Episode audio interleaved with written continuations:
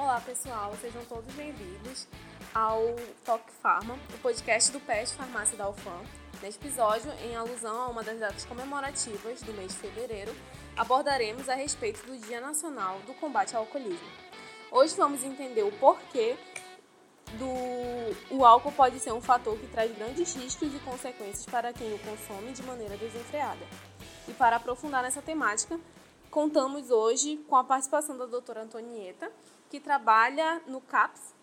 É, agradecemos a sua colaboração e participação nesse episódio. E para iniciarmos essa conversa, você pode contar um pouco da sua trajetória e como atua no combate ao alcoolismo. É, vamos lá, meu nome é Antonieta, eu sou terapeuta ocupacional de formação e aqui no CAPES eu sou terapeuta de referência dos pacientes. É, eu me formei na Universidade Federal de Minas Gerais há um tempo atrás. Estou há 13 anos na saúde mental e diretamente no cuidado a pessoas que fazem uso abusivo de álcool e outras drogas, eu estou há 7 anos, em média mais ou menos. É, Para a gente começar a falar, é, primeiro que essa coisa do combate ao alcoolismo, a gente precisa refletir sobre, sobre essas datas que às vezes né, as pessoas utilizam. Nós, seres humanos, a gente sempre teve uma relação com o uso de algum tipo de droga. Sempre. Então, desde os primórdios que tem relatos da nossa existência enquanto humano, a gente faz uso de alguma substância. Seja para rituais religiosos, seja para rituais sociais, seja para questões econômicas, políticas, enfim. Nós, nós, seres humanos e as drogas, a gente sempre coexistiu no mundo. Eu acho que o que a gente tem que se perguntar não é o combate ao álcool, porque o álcool é um, um ser inanimado que a gente não consegue combatê-lo. Eu acho que o que a gente precisa pensar é por que, que de um tempo para cá nós humanos começamos a nos relacionar com as drogas de uma forma conturbada. Se a gente for pensar, a gente tem é, é a questão das políticas públicas, do aumento do consumo, do aumento da nossa relação com a droga, que começa a ser não positiva, desde que a gente começa a pensar na modernidade no consumo. Então, se eu tenho uma sociedade capitalista, consumista, que é visto sempre pelo que tem, a gente sempre quer ter mais coisas do que precisa, não é? Se eu tenho essa sociedade, isso vai refletir em como ela faz o uso de certas substâncias também. Por quê? A compulsão não é só por uma determinada droga ou substância. Né? Existem pessoas que são compulsivas por compra, por comida, por relacionamentos. Então a gente precisa entender, não focar na droga ou noiar na droga ou culpar a droga pelo mal social, mas entender por que, que a gente enquanto sociedade, está passando por essa situação.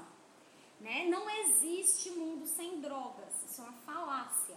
Até porque um dos maiores alucinógenos que a gente tem é o cogumelo, que nasce aonde? No esterco da vaca. Então, se a gente for viver num mundo sem drogas, a gente vai precisar acabar com, né? Vamos acabar com a bancada da, do boi aí.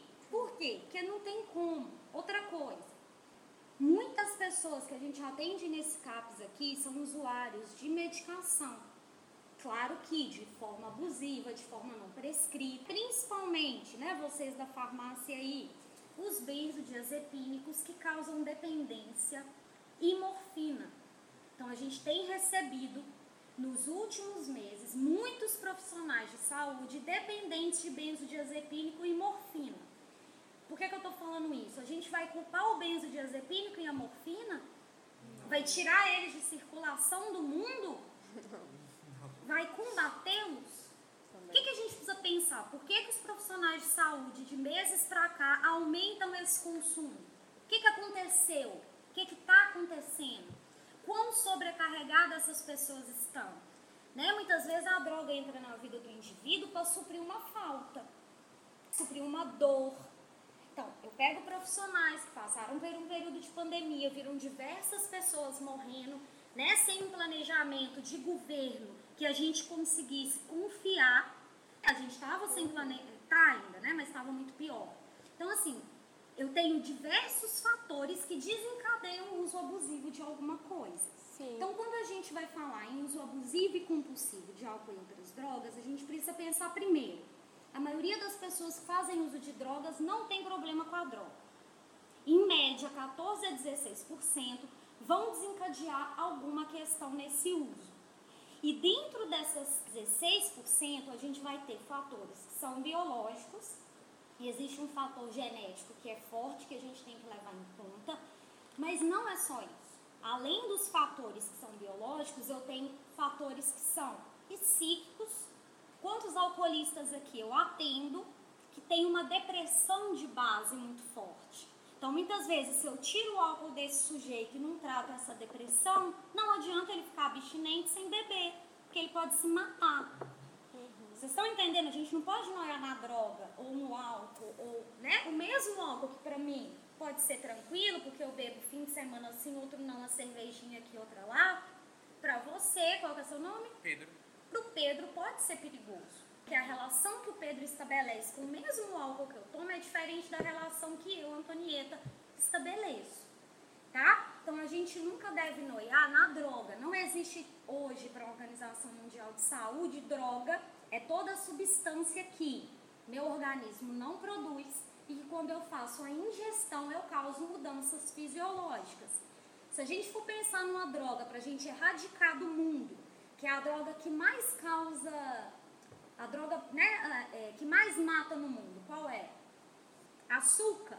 Então, se a gente for combater uma droga, vamos combater o açúcar e todas essas empresas que não produzem comida né, produzir esses industrializados que fazem com que a gente comece a consumir isso e ter problemas de saúde decorrentes a esse consumo abusivo. Então, assim, aqui no CAPS a gente não é contra droga, tá? Até porque eu não guerreio algo que não consegue nem brigar comigo. A gente conversa com os pacientes sobre qualidade de vida, sobre como eu faço esse uso, será que eu consigo continuar usando ou não? Então aqui quem tem voz não é a droga, é o sujeito, tá? Porque ele é sujeito antes de usar a droga, né? Porque senão a gente esquece que existe um sujeito, noia na droga e quer tratar a droga. Esquecendo que aqui tem alguém que usa, tem alguém que se relaciona com ela. E é essa relação que a gente precisa estabelecer o cuidado. É, a senhora comentou sobre os fatores, né, principalmente a depressão, e sobre esses cuidados. Quais são os cuidados mais adotados em caso de dependência alcoólica ou até mesmo de qualquer tipo de droga? Qual é a abordagem que vocês têm aqui? Tá. Um paciente alcoolista, que é aquela pessoa que já tem uma tolerância, então ela faz. O que é a tolerância? É quando você precisa consumir cada vez mais doses maiores para ter aquela mesma sensação inicial. Alcoolistas, normalmente, tá?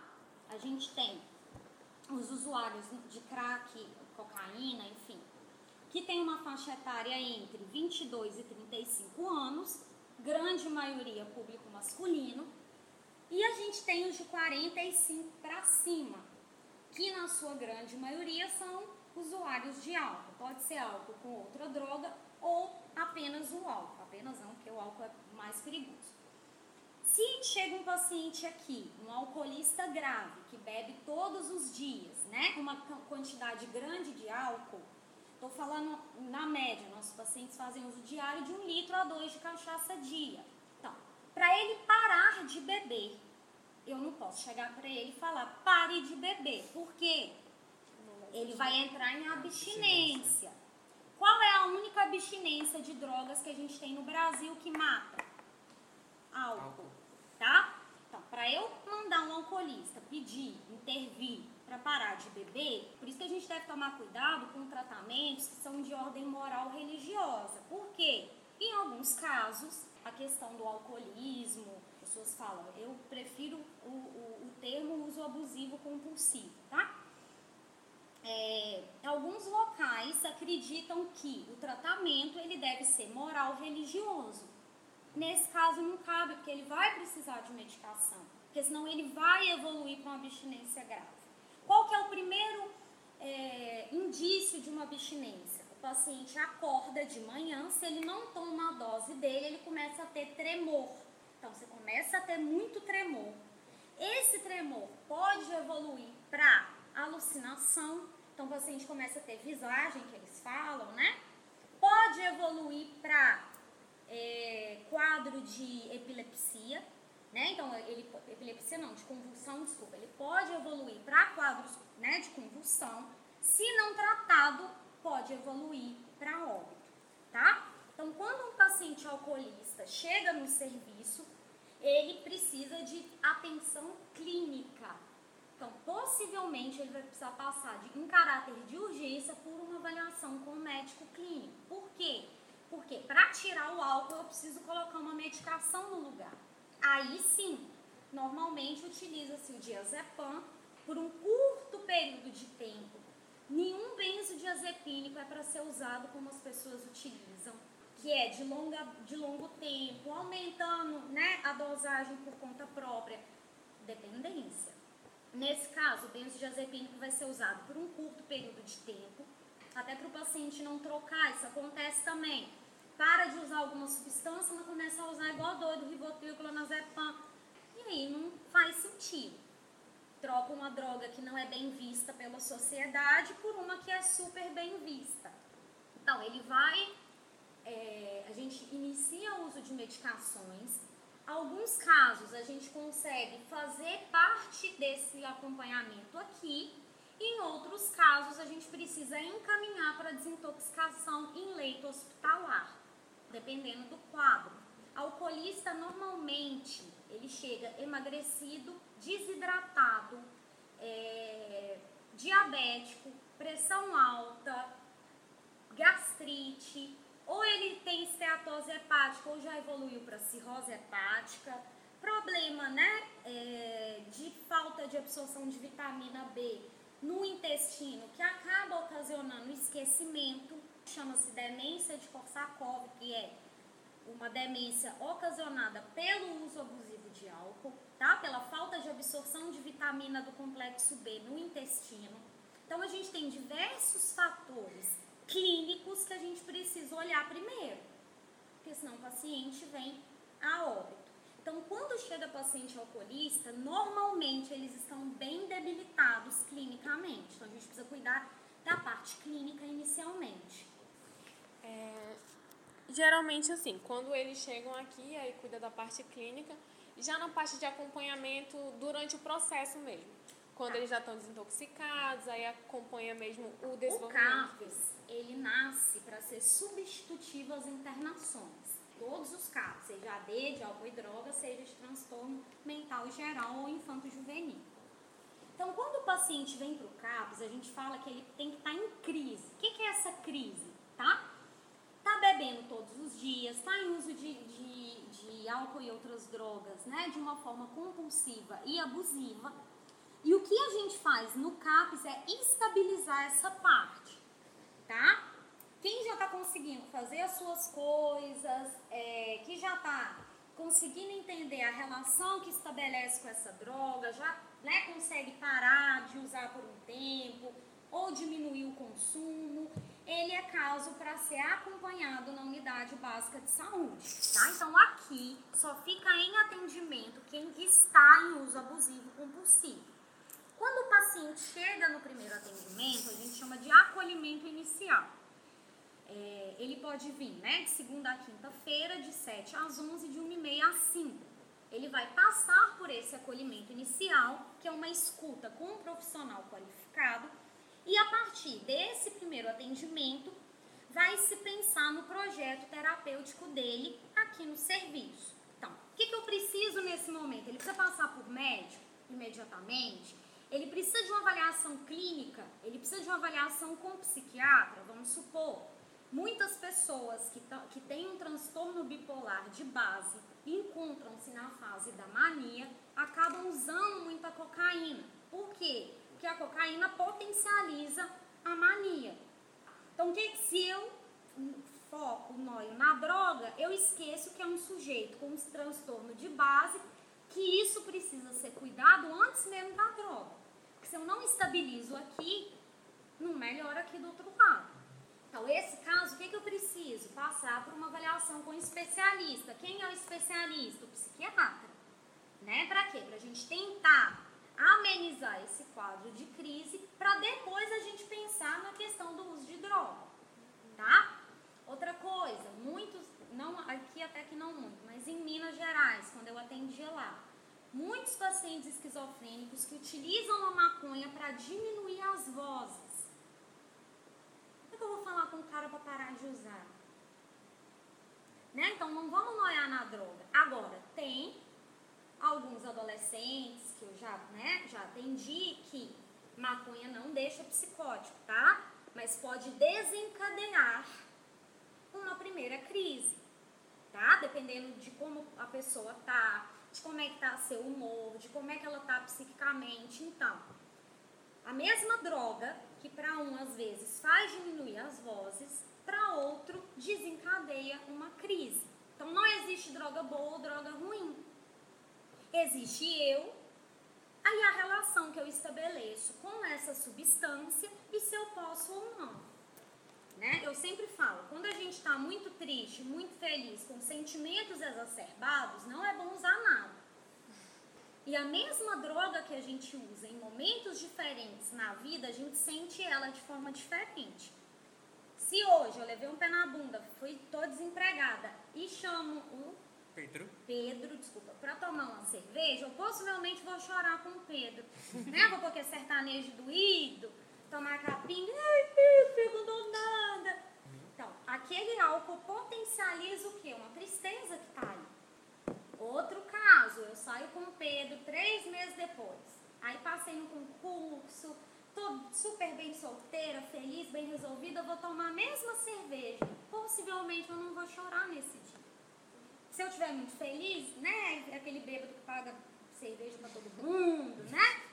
Mas a mesma droga, dependendo do meu estado de humor, faz com que eu haja de, de forma diferente, tá? Por isso que não existe, ah, fulano é agressivo quando bebe. Não. Ele tem dentro dele essa agressividade. O que o álcool faz é potencializar, né? É deixar transparente isso. Às vezes é algo que ele guarda, que ele não dá conta, que não. Então quando o paciente, ah, eu bebo e fala. Não. Né? Você faz isso. Você só tem coragem quando você bebe, porque isso está dentro de você. Senão todo mundo que bebesse ia ficar agressivo. Se fosse a questão do álcool em si, todo mundo que tomasse uma cerveja ia sair batendo nas pessoas por aí. E não é o que acontece. Por quê? Porque mesmo se eu beber pouco ou muito, eu não sou uma pessoa agressiva. Né? Eu vou fazer é chorar mesmo. Por quê? Porque isso não é meu, não é da minha característica individual. Tá? Então, cada paciente que vem tem um projeto terapêutico singular. Ou deveria ter, tá? Porque o que, que acontece?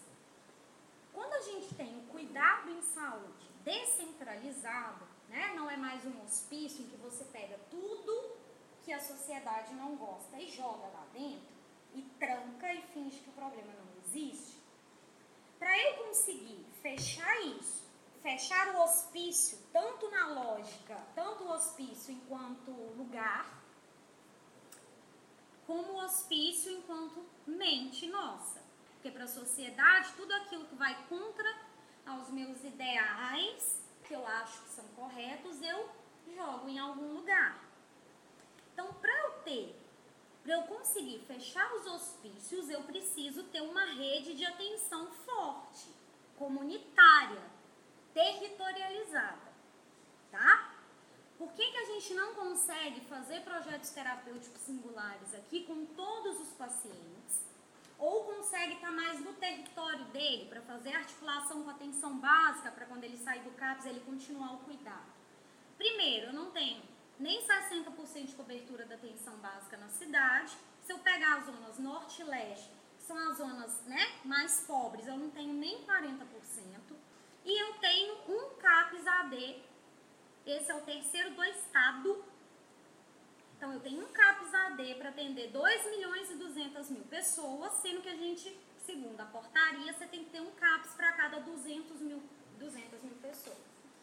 Então, o mínimo de CAPS AD que a gente deveria ter aqui, mínimo, era um aqui na Zona Sul, não nesse território, estou sendo muito franca, a gente não está no território do usuário aqui. Imagina um alcoolista que tem que sair todos os dias para ficar em acolhimento diurno aqui, que é o que a gente chama aquele tratamento que o paciente chega de manhã e vai embora no final da tarde, se ele mora lá na barreira. Eu ia parar no meio do caminho para beber, gente. Pegar três horas para chegar aqui. Por que, que o CAPS tem que estar no território? Para facilitar acesso. Para facilitar adesão ao tratamento. Né? Porque o bar tem na esquina. O CAPS tem que pegar três ônibus, andar dez quarteirões. Então a gente, para desinstitucionalizar, para acabar com o hospício físico e o hospício que tem na nossa mente, a gente tem que ofertar cuidados em, outra, em outra, outras formas de cuidado. Hoje, se você começa com um problema, você conseguir atendimento com um psiquiatra, vai demorar 3, 4 meses. Né? Então, se eu não tenho cuidado de promoção e prevenção, quem sofre ó, é a parte, que, a parte da saúde, né? que, são, que é os lugares, os atendimentos especializados. Tá? Para Manaus, eu deveria, no mínimo, ter um CAPS em cada região. Tá? Um CAPS de cada, um CAPS álcool e drogas, um CAPS de transtorno mental e um CAPS infanto-juvenil em cada território, para facilitar acesso, facilitar com que a gente consiga fazer é, uma articulação com o território desse sujeito, porque senão ele vai ficar para sempre sendo cuidado no CAPS. Não, ninguém fica em crise para sempre, né? Vamos pensar, saindo um pouquinho da droga. A droga do açúcar, não é que eu vou falar agora. É, mas vamos pensar um homem de 52 anos que recebe um diagnóstico na unidade básica de saúde de diabetes e hipertensão. Ele pode continuar com o mesmo estilo de vida que ele tinha? Não. Poder pode, né? Só vai morrer. É. é a mesma coisa com a droga, tá? Com outras drogas, né? Assim, você pode continuar usando? Pode, é uma escolha sua, porque tu vai arcar com as consequências da escolha que tu tá tendo também.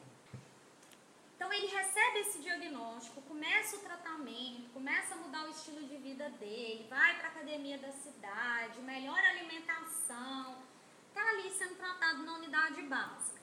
Chega num determinado momento que esse senhor perde o um emprego, separação, filho, sei lá, acontece alguma coisa. E aí ele fala, ah, não vou fazer tratamento, nada não. Volta aquele ritmo de vida que ele tinha. O que, é que vai acontecer? Ele não vai entrar em crise? A, a diabetes vai ficar descompensada, hipertensão. Para onde ele vai no momento de crise? Pro hospital. Ele vai ficar para sempre no hospital? Ele vai estabilizar, não vai? E ele vai para onde? para a UBS depois de volta. Então, sim, para casa, porque a UBS precisa estar próximo da minha casa, tá certíssimo. Tá? Então, com o CAPS deveria ser a mesma lógica. Entrou em crise, CAPS saiu da crise unidade básica, tá? Por isso que o SUS fala de descentralização Sim. do cuidado. O que acontece aqui na cidade é que toda e qualquer pessoa que tem uma questão com droga mandam para o CAPS. Sim. Só para vocês terem uma ideia, eu eu voltei à CTR, né? Saí da direção há pouco tempo. Eu tenho mais de 450 pacientes que eu sou referência. Vocês acham que eu dou conta de lembrar de 450 pacientes, fazer projeto terapêutico? Eu tenho que dar atenção para aqueles que estão mais graves. A gente tem uma técnica aqui que tem 700 pacientes. E aí o que, que acontece? Quando eu não tenho serviços para conseguir sustentar adequação de serviço, cobertura, nós, profissionais, somos a cara do Estado. Então, quando o cara chega aqui que não dá para atender, porque está lotado, ele não vai lá brigar com quem ele deveria brigar. Ele briga com quem? Comigo. Se falta medicação na farmácia, briga com quem? Com a gente, que é a cara. Né? E se a gente vive num Estado que não tem planejamento de política pública, que negou uma pandemia, né? Isso é gravíssimo, gente. Que nega a ciência, vocês são da, da, da, da faculdade, vocês sabem o quanto né, a ciência é importante. E o quanto a gente. Não, não vou falar nem acreditar, porque acreditar a gente acredita naquilo, né? Deus, você pode acreditar ou não, né? A ciência é um fato, né? Cloroquina não é pra Covid. Ou, né? Então, assim, vacina salva. Né? Então são coisas óbvias que hoje né, a Terra não é plana. Né? A gente devia estar discutindo outras coisas, né? E a gente está tendo que, imagina, ter que discutir terra plana, se vacina, usar máscara, né, gente? Assim, Então, a gente acha que não, mas esse tipo de governo influencia diretamente, tanto nos profissionais, né, quanto nas pessoas acharem que pode entrar aqui xingando, brigando, ah, é um mito, vou... entende? Então isso também resvala na gente, né? É... que fica sem suporte, sem... né? acaba cansando o profissional. Lá no hospital, essa galera que lidou em janeiro do ano passado, né, que lidou em janeiro do ano passado com a pandemia, não foi fácil, né, gente? Você escolher para quem que você põe oxigênio você enquanto profissional de saúde. Sim. Só que a gente não consegue entender que a responsabilidade disso não é do diretor do hospital. Né? Tem gente que vem avião do exército. É fácil trazer oxigênio para cá, gente, por favor. E a gente precisa pensar também para terminar sobre a questão do proibicionismo. Ninguém deixa de usar droga porque é proibido. Inclusive, o maior problema de saúde pública que a gente tem são com as três drogas listas: açúcar, tabaco e álcool. Né? A gente precisa começar a falar sobre droga sem cientificamente, né? Sem moral, sem religião. Não estou falando que não é importante isso não, isso é um tratamento moralista, tá? Não é a moral, mas um moralismo de tratamento. É... Por que, que a gente precisa começar a dizer sobre isso? Porque a gente sabe que a guerra às drogas nunca funcionou. Já? Não. Quanto mais a gente faz guerra às drogas, mais droga é vendida, mais drogas são produzidas em laboratório que a gente não sabe nem o que, que o povo está tomando. Então, eu preciso saber o que as pessoas usam. O usuário de cocaína chega para mim, doutor, eu comecei a passar mal depois que eu usei a cocaína. Eu não sei o que, que tem ali. Ah, muita, teve uma época que veio muita gente muito descompensada. Parece que chegou uma maconha nova, um LSD aí na cidade, que deixou um povo meio. Depois passou, né? A gente chama de psicose transitória induzida por droga. Depois passa. Chega coisa que não tá nem o que, que é. Às vezes a gente sabe uma leva de adolescente, tudo tomando doce estragado. Não sei nem que tinha que é doce. Lembrando que a gente não tem nenhum LSD puro no Brasil. Então, a gente não sabe o que o povo está usando. E a gente precisa saber. É diferente eu atender um alcoolista que bebe cerveja todos os dias e um que bebe cachaça. Por quê? O teor alcoólico é muito diferente. Né? Da cerveja é 4,8%, da cachaça é 30%. Então, quando a pessoa me fala que bebe cachaça, eu já sei o teor alcoólico, por quê? Porque é uma droga legal que a empresa que produz precisa pular o teor alcoólico. E que faz muito mais mal causa uma abstinência que mata do que o cara que fuma dois baseados por dia.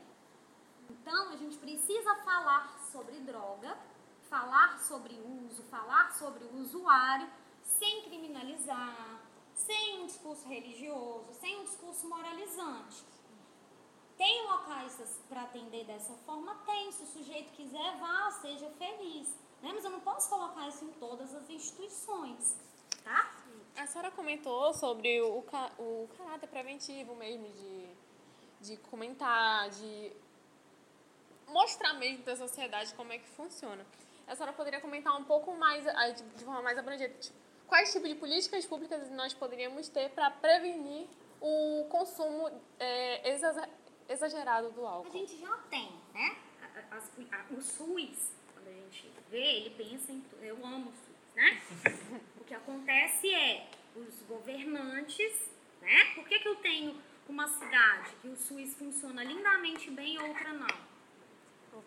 É a mesma portaria, são as mesmas diretrizes. Por quê? Porque em determinado lugar o dinheiro não chega. Tá? Então a gente precisa pensar no investimento do SUS. Como é que a gente vota e revota numa pessoa que congela orçamento em saúde? E nós, cidadãos brasileiros, a gente tem uma ideia de, de, de Deus e diabo, né? Então eu preciso colocar alguém que vá me salvar ou alguém que vá. O Salvador não está lá em cima, é a gente. Se eu estou falando de política pública. Se eu, como é que eu consigo votar numa pessoa que vai congelar os gastos em saúde, gente? Isso não existe. Aí vem uma pandemia, né? E mesmo assim a gente não aprende e volta de novo. É, né? Não tem como você congelar gasto em saúde, né? Então, assim, as políticas, elas estão aí, elas precisam ser efetivadas. Como é que a gente cobra a efetivação de políticas públicas? Saúde. Participando dos conselhos, né? participando do conselho lá do bairro, dentro da UBS, Como é que a gente pode fazer prevenção de quando que as pessoas começam mais a usar álcool e outras drogas? Em que faixa etária? Adolescente. Eu vou chegar para o adolescente de 16 anos e falar assim, na minha época, né, quando eu sou do interior de Minas, e eu lembro que mais ou menos na década de 90 começou o negócio do crack, né? Não use. E aí mostrava todo mundo igual um, um zumbi na rua. E se você usar maconha, você vai virar craque, né? Adianta chegar para um adolescente e falar com ele assim: você vai começar usando maconha, depois você vai usar crack, vai virar morador de rua. Não é isso que acontece, gente. Né? A grande maioria das pessoas vai usar uma vez, não vai querer usar mais, ou vai usar só aquela droga. Até porque maconha é muito diferente de cocaína, tá? Cocaína, crack e óxido, né? São todos derivados da cocaína. São duas drogas que agem de forma muito diferente no sistema nervoso central. Uma é perturbadora, outra estimulante, né? Então, como é que eu converso com os adolescentes? Eu preciso conversar claramente. Meninas, não vão em festa de bebida liberada Olha o, o, o, a gravidade que é isso, principalmente para nós mulheres, país super machista em que o homem objetifica né, a gente. Então, a gente precisa conversar com essas pessoas. Existe programa saúde na escola, né? Se eu tenho uma cobertura básica de saúde de pelo menos 90% dentro de uma cidade, de cada 10 pessoas eu tenho 9 que tem uma UBS lá perto, tem uma estratégia de, de saúde da família que conhece a tua realidade da tua família ali. Né? Como é que a gente trabalha com prevenção ao uso de droga? Com arte, com cultura, né? Onde o Estado não chega, chega três coisas: tráfico, droga e igreja. Tá? Não tô. Não, não tô. Mas é porque onde o, onde o Estado não chega com as políticas públicas, chegam os três. Tá? E o, e o menino de 12 anos que vai pro tráfico, não é porque ele é ruim, não. Né? Ninguém nasce na favela ruim. É falta de oportunidade mesmo. É, então, assim, para a gente falar em prevenção, a gente tem que ter o Estado ali atuante. Muitos homens que eu atendo aqui, o único lazer é ir pro boteco beber. Não tem um centro de convivência, não tem nada de arte, não tem. A droga traz prazer, a gente não pode negar isso nunca. Eu sempre brinco com os pacientes, ninguém chega aqui pra mim e fala, ai doutora, não aguento parar de tomar chá de boldo. Né? Ah, tô viciadão em boldo. Porque boldo é ruim. Né? Droga é bom. A sensação do uso é boa. Agora, o que eu preciso pensar é, será que vale a pena? Será que eu dou conta? Será que hoje eu estou no humor que dá para usar? Ah, eu já passei por uma situação. Será que eu quero passar de novo usando isso? Será que eu posso? Então, uma construção de dentro para fora também.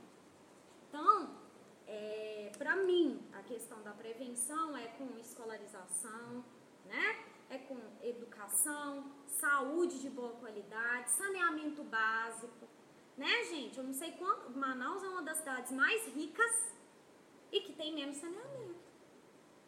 Imagina você acordar todo dia lá da sua casa passa um esgoto, aí tu vê bota. né? São realidades muito diferentes da nossa. E aí a gente culpa quem é a droga no final das contas. Não, né? Vamos pensar mais sobre, né? A nossa educação, ela deveria, né, fazer a gente pensar e não só decorar o que o professor está falando e repetir. Né? Acaba que a gente vira repetidor, né? Igual aquele povo que canta fica repetindo as coisas. Certo, doutora Antonieta. Então a gente já está finalizando a entrevista. Eu falo muito, né, gente? Não, mas está tudo certo. Se você quiser dar alguma recomendação ou consideração final, fique à vontade. Vou pegar aqui vocês que estão estudando, né? ainda mais farmácia, né? Tem um acesso é, a medicações, né? E a, e a diversas coisas. Primeiro é, aproveitem a faculdade, né? É uma época que a gente sente muita saudade depois. Mas aproveitem isso. A gente não tem que viver pensando, ah, quando eu me formar eu vou ser feliz. Quando eu passar no concurso, quando eu. Né, a gente precisa experimentar as coisas no, no, no presente, no real. Então aproveitem, não vivam só para estudar. Né? Estudar é muito importante, a gente precisa disso. Tentem não focar só no curso de vocês, né? principalmente quem está na Universidade Federal. É, a gente tem uma, um privilégio muito grande de estudar na Universidade Federal, né? Eu vim de uma universidade federal também. Eu tive o privilégio de poder fazer cursos em outras é, disciplinas, né? Em, em outros cursos, que é importante também para a gente conhecer, abrir nosso olhar do mundo, sair da nossa caixinha. Estudem o serviço público, porque a maioria de vocês vai se formar e vai para o serviço público. E, e uma outra coisa é, é, vocês estão novos ainda, né? Vão experimentar, vivenciar a vida. Né? Hoje a gente vê muitos estudantes aí com depressão, ansiedade, pânico né? e, e, e outras coisas nesse, nesse sentido. Então aproveitem né? o privilégio que vocês têm de estar na universidade pública. Aproveitem tudo que vocês puderem aproveitar dentro da, da universidade. Muito obrigada, doutora Antonieta. É... Tem alguma rede social que vocês utilizam para divulgar o CAPS, alguma coisa? Não. Não. A gente só tem a da ciência mesmo, que é Como a gente responde pela ciência, então tudo precisa passar por lá, entendeu? Por isso que a gente achava, ah, tem que ligar pra lá, enfim, mas é porque a gente não pode mesmo. Então, muito obrigada. Obrigada, gente. Espero que Então, tenha essa sido disponibilidade. E pode nos acompanhar no Instagram do PET, que é arroba petfar, underline. E até o próximo episódio.